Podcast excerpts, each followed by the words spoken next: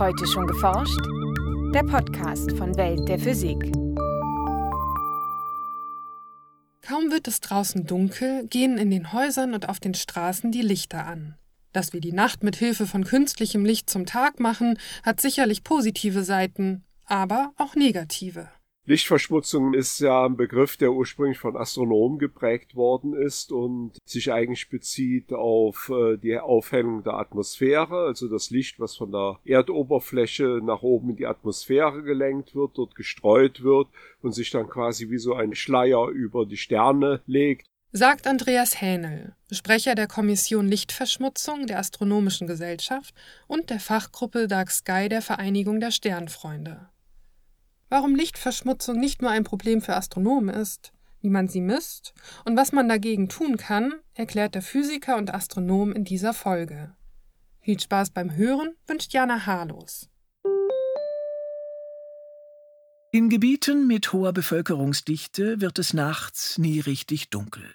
Straßenlaternen, Leuchtreklamen, Autoscheinwerfer und viele andere künstliche Lichtquellen hellen nicht nur Straßen und Gebäude auf, sondern auch den Nachthimmel. Das hat Folgen für die Umwelt, weshalb Forscher auch von Lichtverschmutzung sprechen wenn wir es vergleichen eben mit Luftverschmutzung oder mit Bodenverschmutzung oder Wasserverschmutzung, ist es eigentlich schon gerechtfertigt, weil es ist eben so, dass halt ein Störstoff, eben künstliches Licht eingetragen wird in die Natur, also eigentlich in das natürliche Licht. Die Nacht ist ja nicht dunkel, wir haben ja nachts eine ganze Reihe natürliche Lichtquellen, die aber jetzt von künstlichen halt überlagert werden. So Andreas Hähnel.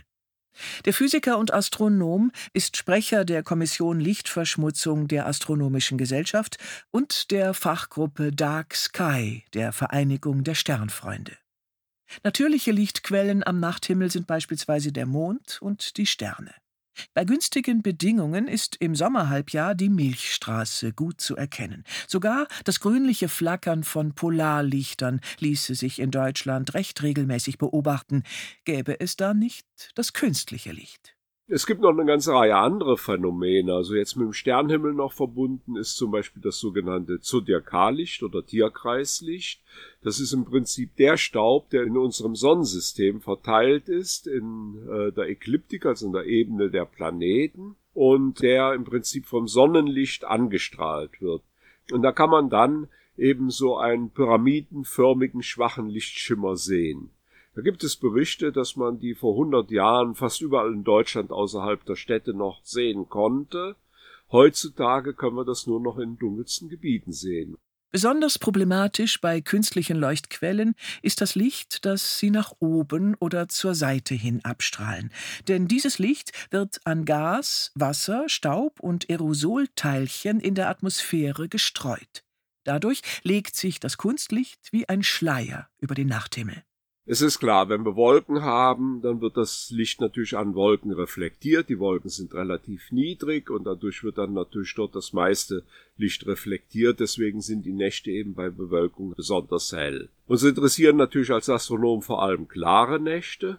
Und in klaren Nächten haben wir ja die Atmosphäre über uns. Das heißt, es sind eben vor allem Moleküle, Sauerstoff, Stickstoffmoleküle und das Licht wird eben an diesen Molekülen gestreut die Lichtglocke, die sich durch solche Streuprozesse über Städten bildet, reicht weit hinaus.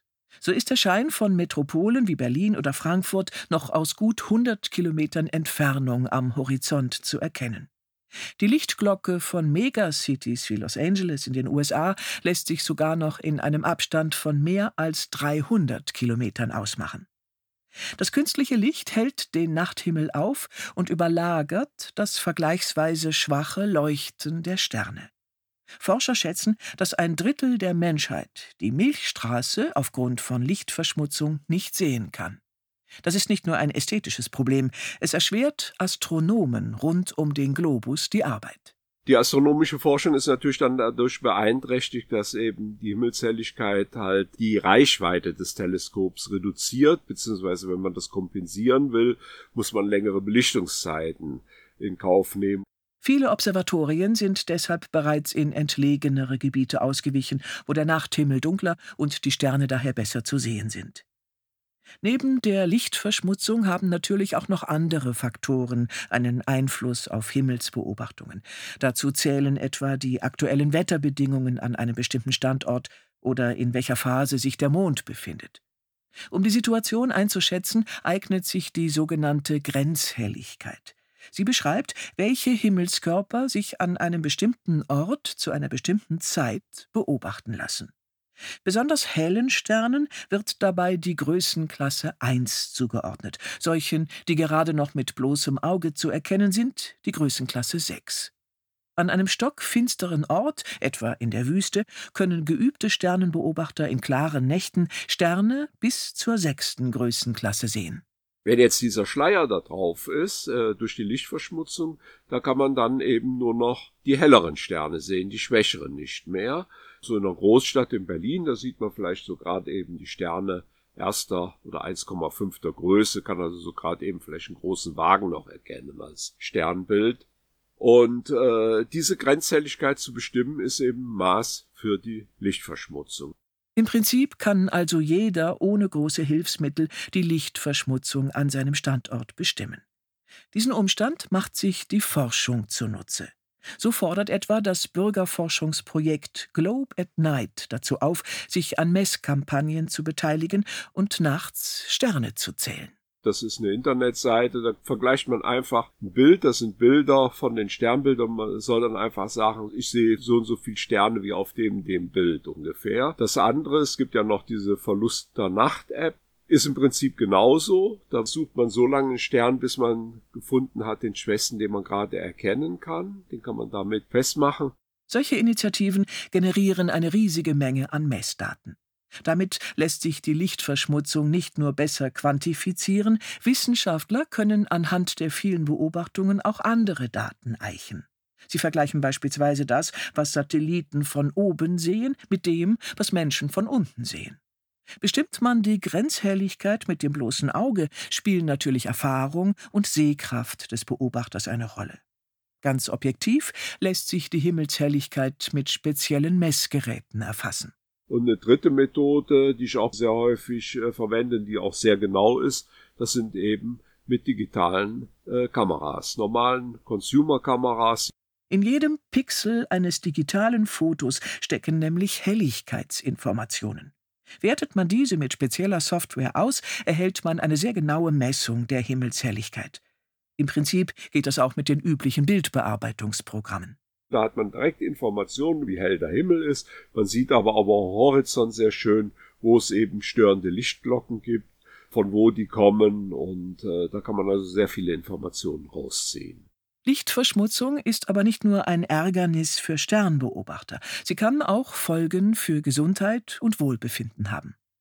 Verantwortlich dafür sind vor allem die blauen Anteile des künstlichen Lichts, denn verglichen etwa mit den roten oder gelben Anteilen haben die elektromagnetischen Wellen des blauen Lichts kürzere Wellenlängen und werden dadurch stärker an den Luftteilchen in der Atmosphäre gestreut.